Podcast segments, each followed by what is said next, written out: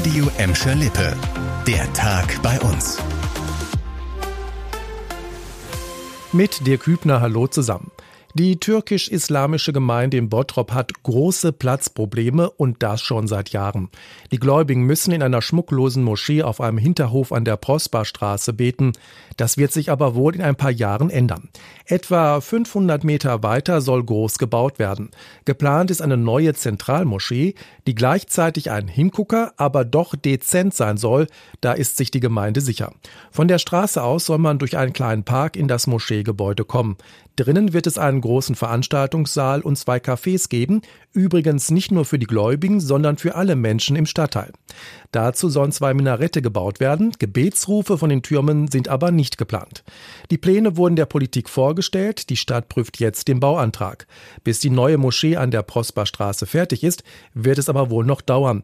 Klappt alles, könnte Anfang 2027 Eröffnung gefeiert werden. Und auch nebenan in Gladbeck wird ein wichtiges Gebäude für die Zukunft der Stadt geplant. Im Stadtsüden soll eine neue Grundschule gebaut werden. Ausgeguckt hat die Stadt dafür ein Grundstück an der Straße im Linnerott. Das Gelände ist noch eine öde Ackerfläche nördlich der A2. Neben der Schule soll dort auch eine Sporthalle hochgezogen werden. Vier mögliche Flächen waren untersucht worden, wo die neue Schule gebaut werden soll. Laut Stadt habe sich dieses Grundstück als das passendste herausgestellt.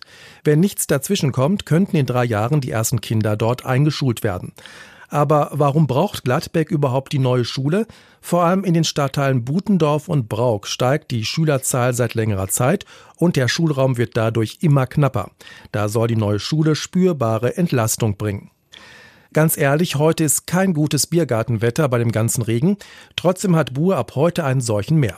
In der Sackgasse der Hagenstraße, so in Höhe des Lokals ohne Namen, wurden Tische und Bänke aufgebaut, da wo sonst 16 Autos parken. Das Ganze nennt sich Pop-Up Biergarten Urbanus Kiez. Dreieinhalb Wochen könnt ihr dort euer Bier oder auch mal einen guten Wein genießen. Vier Wirte aus Buhr kümmern sich um die Gäste. Unterm Strich soll der neue Biergarten für mehr Leben in der Burschen Innenstadt sorgen. Das macht auch Gelsenkirchens oberster Wirtschaftsförderer Simon Nowak klar. Also unser Ziel ist in der Tat, ähm, Gastronomie zu stärken, um einfach äh, unsere Innenstadt äh, hier in Buhr noch attraktiver zu machen und äh, ganz neu zu beleben. Ob es dann am Ende wirklich ein Bermuda-Dreieck äh, Gelsenkirchens wird, weiß ich nicht. Es wird auf jeden Fall ein Urbanuskiez. Ganz neu ist das Ganze aber nicht. Schon im vergangenen Jahr gab es unter dem Namen Urbanus Herbst drei Wochen lang auf der Hagenstraße einen Biergarten mit Musik und Kultur. Ob der Biergarten im Bur zur Dauereinrichtung werden soll oder kann, muss die Politik noch entscheiden. Das war der Tag bei uns im Radio und als Podcast. Aktuelle Nachrichten aus Gladbeck, Bottrop und Gelsenkirchen findet ihr jederzeit auf radio und in unserer App.